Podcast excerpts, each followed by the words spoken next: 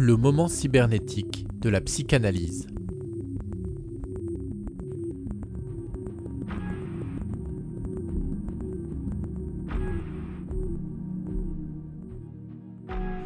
Alors que l'on prend la cybernétique comme une réduction mathématique formelle du psychisme humain, une étude plus fine montre au contraire comment celle-ci va être reprise par le psychiatre Jacques Lacan pour refonder la psychanalyse en envisageant la cybernétique au-delà de la théorie de la communication de Shannon et Weaver et des méthodes comportementalistes.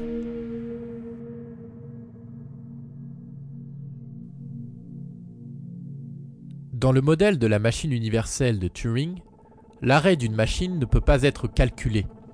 Le calcul ne peut exister que parce qu'il est possible de délimiter une zone incalculable. Autrement dit, pour Lacan, le sens ne peut émerger que de l'arrêt, de la coupure d'une machine. Ce qui donne sa signification au monde des signes est le moment où nous arrêtons la machine, dit Lacan. Cette notion d'état de la machine est décisive.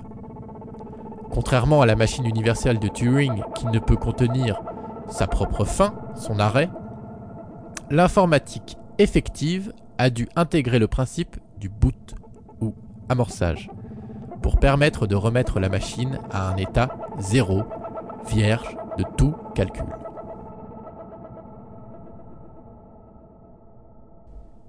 Si, pour le sujet, le sens émerge de l'arrêt de la machine, une machine totale, c'est-à-dire conçue dans une logique de fonctionnement continu, ne pourrait donc pas être créative, c'est-à-dire faire advenir de nouvelles significations. La lecture psychanalytique de la cybernétique sera rapidement marginalisée par la montée en puissance des approches comportementalistes qui n'auront de cesse d'accroître leur emprise sur l'ensemble des activités humaines.